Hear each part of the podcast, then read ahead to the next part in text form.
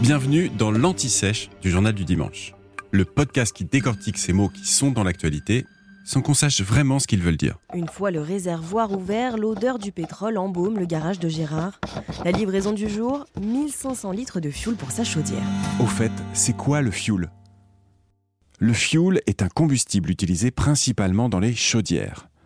C'est un dérivé du pétrole, obtenu après raffinage, comme le kérosène ou le gasoil, dont il est très proche.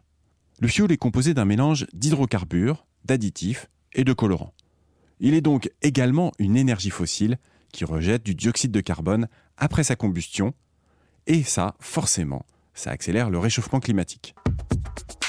Il existe deux types de fuel. D'abord, le fuel lourd, pour les chaudières industrielles et les moteurs des navires.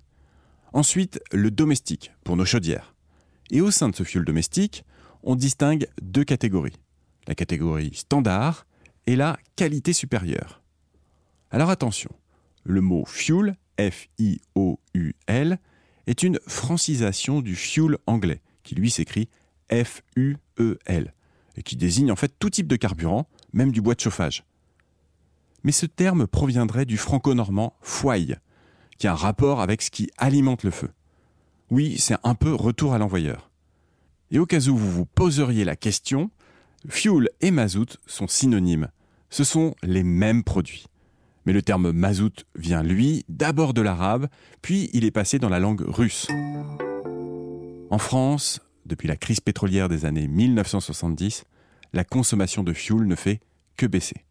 Elle est passée de près de 37 millions de tonnes en 1973 à 5 millions en 2020, selon l'INSEE. Depuis le 1er juillet 2022, il est interdit d'installer de nouvelles chaudières à fuel sauf si aucun autre type de dispositif ne peut être mis en place. Une aide exceptionnelle de 230 millions d'euros a été votée en juillet par l'Assemblée nationale pour aider les ménages utilisant du fioul à faire face à la hausse des prix de cette énergie. Vous venez d'écouter l'Anti-Sèche du Journal du Dimanche, le podcast qui répond à la question que vous n'osiez pas poser. Je suis Vivien Vergniaud et si vous avez aimé ce podcast, mieux si vous voulez écouter d'autres épisodes préparés par la rédaction du JDD, c'est facile. Abonnez-vous, suivez-nous, c'est gratuit. On vous donne rendez-vous trois fois par semaine en podcast et tous les jours sur le JDD.fr. À bientôt.